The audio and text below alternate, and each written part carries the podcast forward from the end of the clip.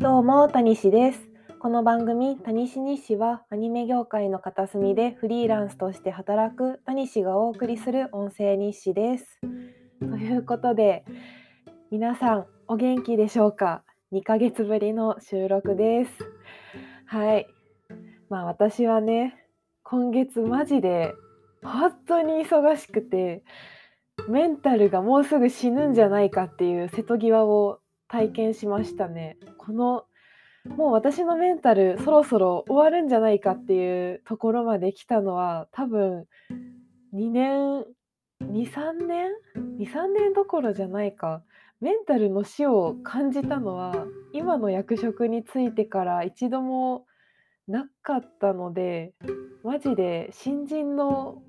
頃結構ムカつく 内容の仕事をした時にめっちゃブチギレながら仕事をしていたことが1回だけあったんですがそれ以来なんででもその時のブチギレとはまたもう種類が違ったんですよ。もうね仕事量が不可能な量だったんですよ今月本当に これは締め切りまでに終わらすことが可能な量ではないしかも私がやらないともうこの私の仕事はアニメーターなのでそして作画なので色がつく前の工程なんですよね。なので私がこの仕事をやらないとマジで色がつかないっていうそういう状況だったんですよ。しかも今回から役職が一つ上がってなんかねあんまり人に清書作業を他の人に頼もうみたいなそういう軽く人にお任せすることも難しい役職かつちょっとねもうギリギリの段階すぎてもう助けを求められる状況の時間ではなかったんですよ。もうちょっと早めに頼めばっていうかすでにねいろんな人に他の人にね割とだいぶ多めに助けてもらってたんですけどそれでも締め切り12週間前になってやっぱ自分じゃできないですって言えるタイミングじゃなかったんですよね。ということでマジでね不可能との戦いに挑んでおりました。まあ、この2週間ぐらいのことですね。でまあこのね メンタルの死を目前に戦ってた話は一旦置いといてねこの2ヶ月ポッドキャストの収録をしていなかった間のことを話していこうと思います。今までっていうか最近、まあ、最近っていうか2ヶ月前くらいの収録で2次3次 EN っていう VTuber にドハマりした挙句その EN の VTuber さんたちなのでみんな基本英語をペラペラ喋って配信しているわけなんですよ。そこから私も英語を理解したいかつ喋れるようになりたいみたいなね欲が突然湧いてきて英会話に通い始めたみたいな話をしたと思うんですが、まあ、引き続きそんな感じですね。でなんか週に1回休みの状況が前回からすでになってたんですよ。ということは私2ヶ月以上週1休みだったのかってね今改めて気づいてゾッとしております。いや前回収録した時はまあ今週1休みだけどなんとか週1休みでメンタルはギリギリ保って、まあ、英会話行ったり VTuber の配信聞いたりしてやっておりますみたいな感じだったと思うんですけどまあね2週間前までずっと週1休みをギリギリ保ってそのわずかな休みのこの1日の間に英会話教室に行ってでまあその教室の前かとかに映画館に行って映画を1本見てで帰ってからネットフリドラマを見たりそれか 毎回ね同じスタバに行って本をちょっと1時間ぐらい読みつつカフェラテすすったりみたいなもう本当に週1しか休みが取れないってなると同じ行動パターンで成り立つんですよね。っていうかもうそれ以外のイレギュラーな休日の取り方ができなくなるんですよ。なんか自分のメンタルを一番効率よく回復させられる休日っていうのが映画館と英会話と外で茶すすりながらなんか本読むっていうのと家でネトフリドラマを見るだったんですよ。で一番大きい存在だったのが映画館なわけでやっぱね本当に同じような休日を12ヶ月ずっと過ごしてましたね。だがしかし それができたのも2週間前までで先週あ12月17から2日前ぐらいまでちょうどクリスマスをまたぐ期間？本当にやばくて。あのですねあのこうやって仕事が忙しすぎて過労の末のうつ病ってこういう過程をたどるのかもしれないって本当に思いましたね。多分私今結婚して太郎と2人暮らしなのでまだ助かったんですけど前住んでたワンルームのクソ狭い部屋でこんなに引きこもって仕事ばっかしてたら本当に多分心が死んでたんだろうなって思ってね太郎のありがたみをこれほど強く感じたことはなかったですね。なんかそういえばだいぶ前に太郎が初めて数日間会社の用事で家にいないみたいな状況になっていないことによっていつものありがたみを感じたみたいな話をしましたね。確か。けどもその時以上にね本当に太郎がありがたかったですね。なんだろう2週間前？先週もですけど2日に1回は太郎の顔を見てブエーって泣いてましたね。終わらないって言いながら泣きついて頭をなでなでしてもらい偉いよ毎日本当に頑張ってるよって言ってもらってましたね。思い出すだけでも涙が出そうになる。本当にでもこの太郎のすごいところはですねもう完全にのろけになってしまいますがかあとちょっと頑張りなよっていうね。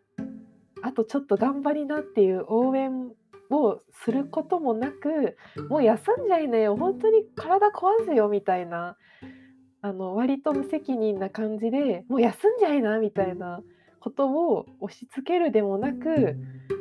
休みなとも頑張んなとも言わずに本当に偉いよ頑張ってるよって言って頭をなでなでして抱きしめてくれるというそれがそれこそが一番私が求めていたものでございます。という感じでねなんかとにかくね終わったら本当にいっぱい休みなみたいなことはちょっとちょろっと言われましたけど今すぐ休めみたいなことは言わずね、まあ、多分本当にぶっ倒れたり私の様子が明らかにおかしくなったら多分止めてくれたんでしょうけどねまあそんな感じで太郎の顔を見ては泣き 慰めてもらいそして私クリスマスの前日あたりから左まぶたの痙攣が本当に止まらなくなって あの本当に面白かったのがですね あの笑い事じゃないんですけど自分がやっぱ今やっている関わっている作品、まあ、ちなみにこのアニメの仕事っていうのは放送前にあの私が冬のアニメをやってるから今忙しいというわけでも限らそうとも限らないのでね、まあ、その辺は なんかどっかの普通のアニメを普通にやってんだなって思っていただければいいんですけど、まあ、アニメもねあの放送前に全部納品するタイプのものだったりネットフリックスみたいなので配信するアニメってなるとまた納品の時期っていうのはね全然放送の時期とはずれた場所にある可能性もあったりと 本当いろんなパターンがあるんですよ。もちろん冬から始まるアニメで死にかけているアニメーターはたくさんいるんですが まあそんな感じであれ何話そうとしてたんだっけ？えっと、まあ、とりあえずね私が今関わっている作品で、まあ、私が書いたなんだ一枚絵？イラスト系というか版権イラストみたいな仕事をしていた時期があってそれがなんか先週あたりにまあ、ちらっと SNS に公式アカウントから投稿されたんですよ。でまあ、そういうのはねいろいろ世の中にいっぱい溢れているうちの一つとして私が描いた絵がね、まあ、どこかの公式アカウントに投下されたんですがそれ それをねあの風呂の中でツイッターをねほえーって眺めてたんですね。そしたらスクロールした瞬間私が描いた絵がピュンって飛び込んできてその瞬間収まってた左まぶたがねババババババって痙攣し始めて本当にああのあこれ私仕事に相当ストレスを抱えてるんだなってね実感してちょっと笑っておりましたね。でまあそんな感じでまだその時は、まあ、風呂入ったりまあ、仕事をする、まあ、今座ってる椅子ですけどこの液タブの前に座っていない時は別にまぶたは痙攣しなかったんですよ。けど、まあ、その次の日ぐらいからね本当に毎日起きて起き上がってリビングに向かって歩いて仕事のことを考え出したらもうまぶたが痙攣しだすみたいな。で、まあ、仕事をしている時も左まぶたがペペペペペッと 常に痙攣して。でも走ってる時とかは痙攣止まったんですけどさすがにねもう数日前本当にクリスマス前後から走る余裕もなくなってという感じで1日15時間労働くらいなのが数日続いてもうずっと前頭葉 なんて言うんだろう頭の前の方はズンズンズンズン痛いし左まぶたはずっと痙攣してるしもう目はあんまりガッと開かないしずっと半目なうつろな目をしていたしな状況で3日4日経って最後の4日目はね本当になんだ朝の8時から作業を始めて次の日の朝の5時に全部仕事を上げきるみたいな。なんで朝の8時から次の日の朝の5時なんで20時間ぐらい働き まあ実作業時間っていうと、まあ、それも15時間とかなんでしょうけど本当にマジで最後のあの本当に朝の10時までに上げていただかないと色がつかないみたいな状況になった。本当当日は本当に限界まで頑張ってなんとか上げきってでその次の日はめちゃくちゃ寝まくり映画館に行って鏡の古城を見。でまあ今現在元気でございます。まあねでも実はまだ仕事納めはされていないんですけどね。なんかアニメ業界には深夜待機というものがあってね最後の最後の色がついた後編集の段階に何かミスが見つかった時のために一応深夜まで待機してで何か作画的なミスがあったらそれをその場で即刻直してあげてほしいみたいなパターンのものがあるんですよねほんと最後の方に。でこの私深夜待機っていうのを、まあ、存在は知ってたんですよ。あの動画っていう大体多くのアニメーターが一番最初になる役職の時に深夜待機というものをやっている人が近くにいたんですよ上司的な人がねそれをやっているのを、目撃したことはあったんですけどなんか本当私たちは新人だったからそんな待機はせずに帰っていいよってなったんで今までやったことなかったんですが、まあ、この度ね 初めて深夜待機なるものをリテイク待機的なものをすることになってまだ仕事収まってないんですけど昨日と今日なんかあ、昨日は仕事したか。もう感覚がわかんない。この先週までの修羅場と比べたら全然楽なんで、そういえば昨日仕事したけど、あんま仕事した気になっていなかった。はい。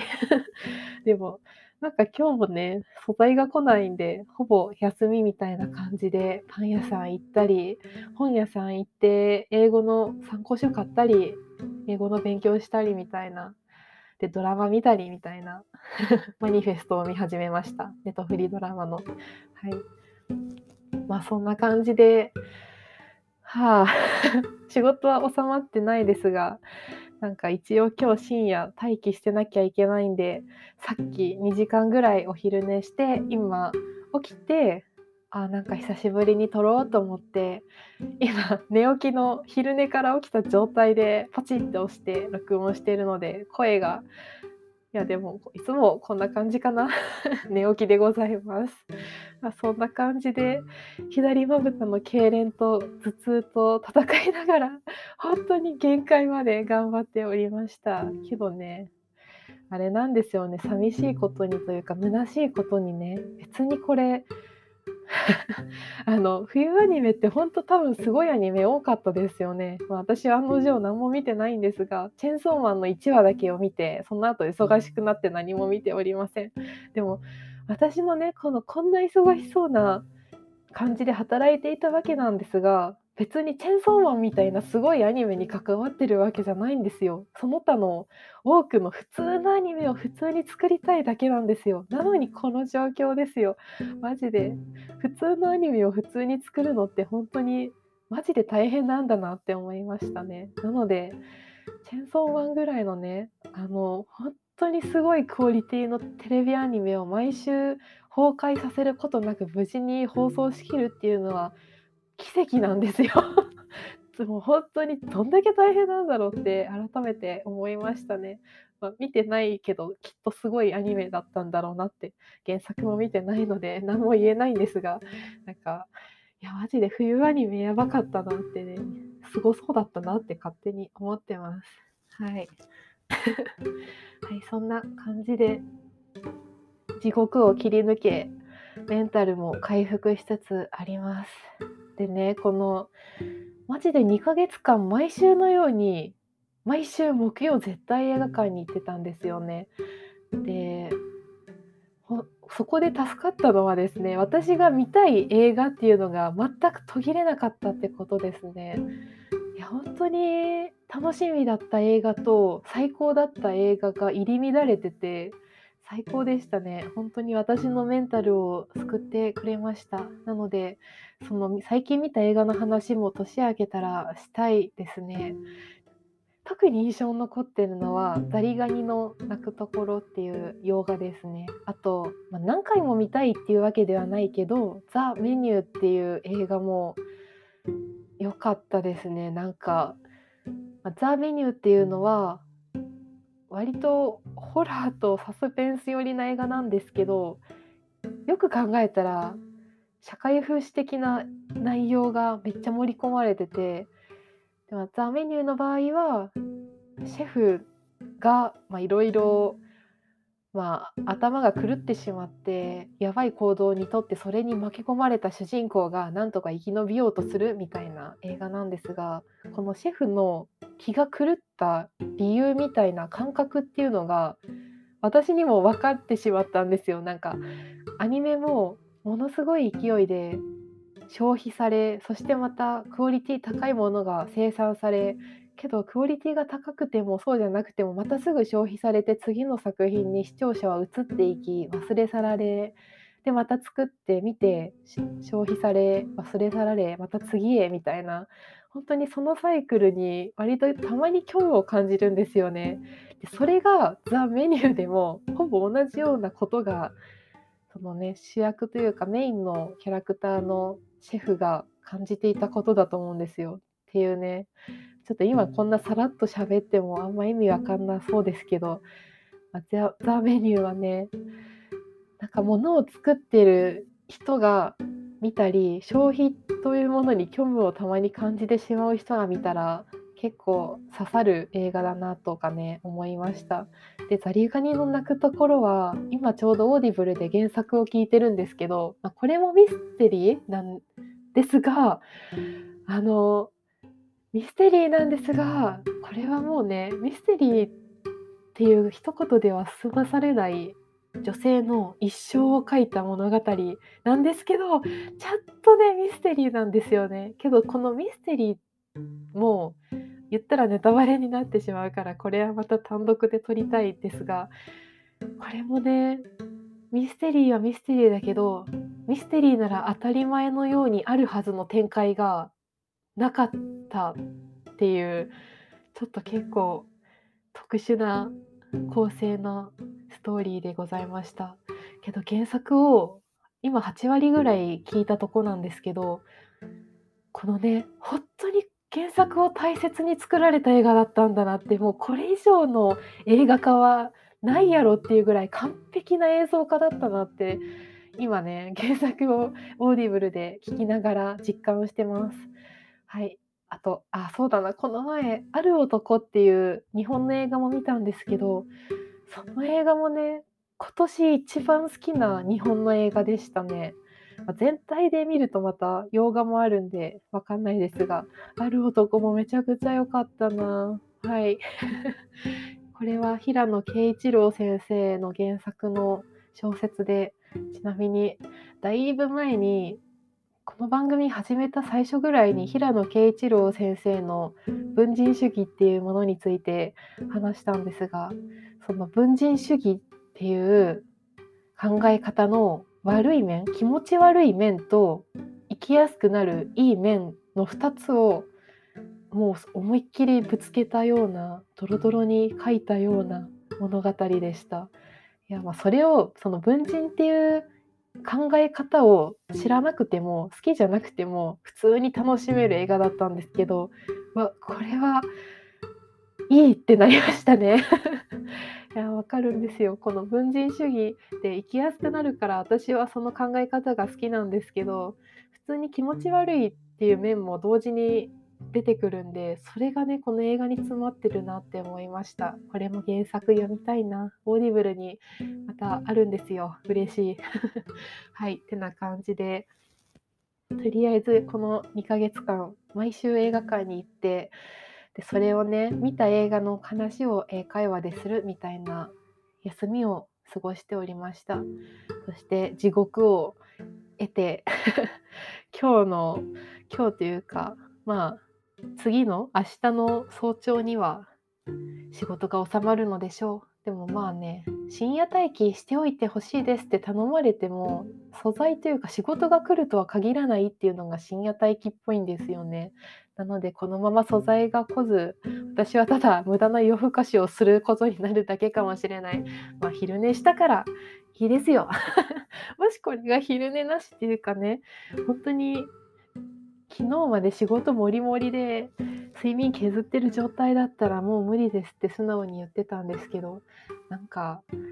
多分今頃会社では制作さんやら演出さんやらが頑張ってるのかなって思ったら私はねフリーランスの完全在宅マンなので会社にいないので状況が分かんないんでねなんかせめてなんかちょっとでも手伝うかみたいな最後の最後くらいもうちょっと頑張ろうみたいに思った次第でございます。まあ知らんが。もうねあれだ最後に最後に言いたいのはですねなんか本当に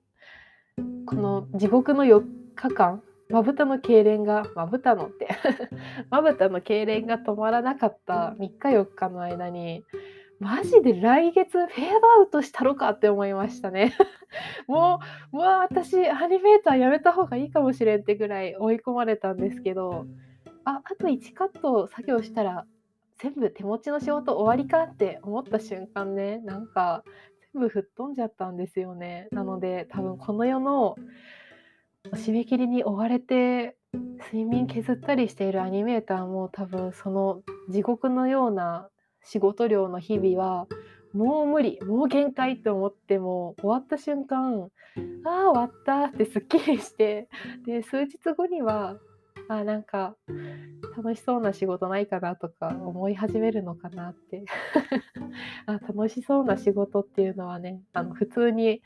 アニメの仕事の中で次の明日どれかなとか他に面白そうな作品ないかなとか結局アニメの仕事のことを考えたりするかなとかね。一旦終わるとそのやめてやるみたいな憎しみというかヘイトがスッて消えてでまた次の仕事に入りまたヘイトがたまり締め切りを超えた瞬間ふっと忘れて休んででまた次の仕事やってみたいなそのループなのかなってね思いました。けどねあの太郎にねこの憎しみを忘れかけそうになったらまた私に 思い出させてくれみたいなことを伝えたので また来月あたりにねあの憎しみを忘れたのかみたいな感じで 思い出せあの憎しみをみたいなことをね言ってもらおうと思ってます。ということで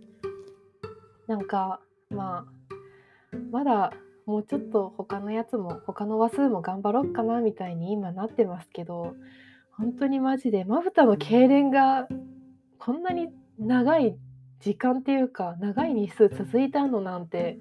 人生で初めてなので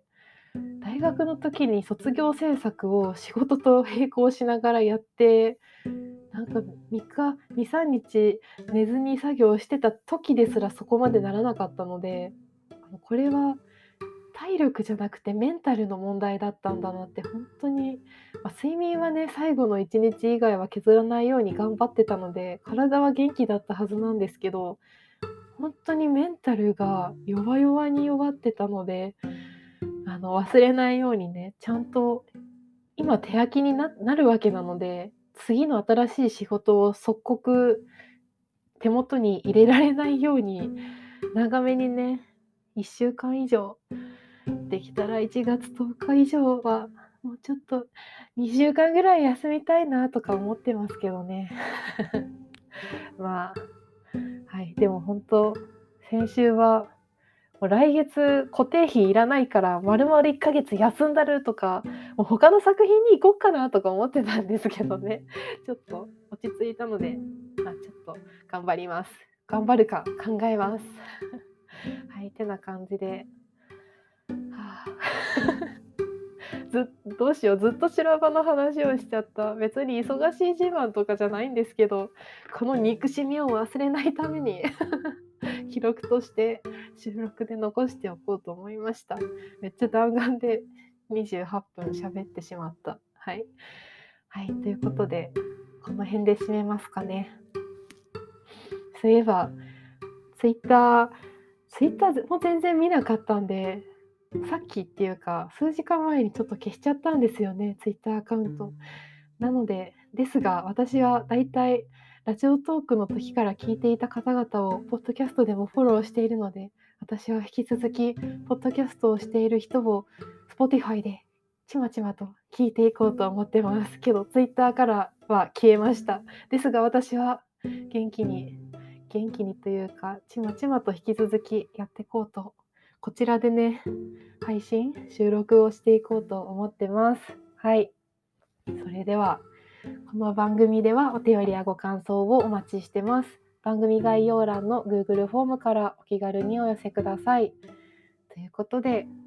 まあおそらく年内最後の収録ですね。ということで、皆さん、良いお年をお過ごしください。私も来年はこんなメンタルがギリギリになるまで頑張らないように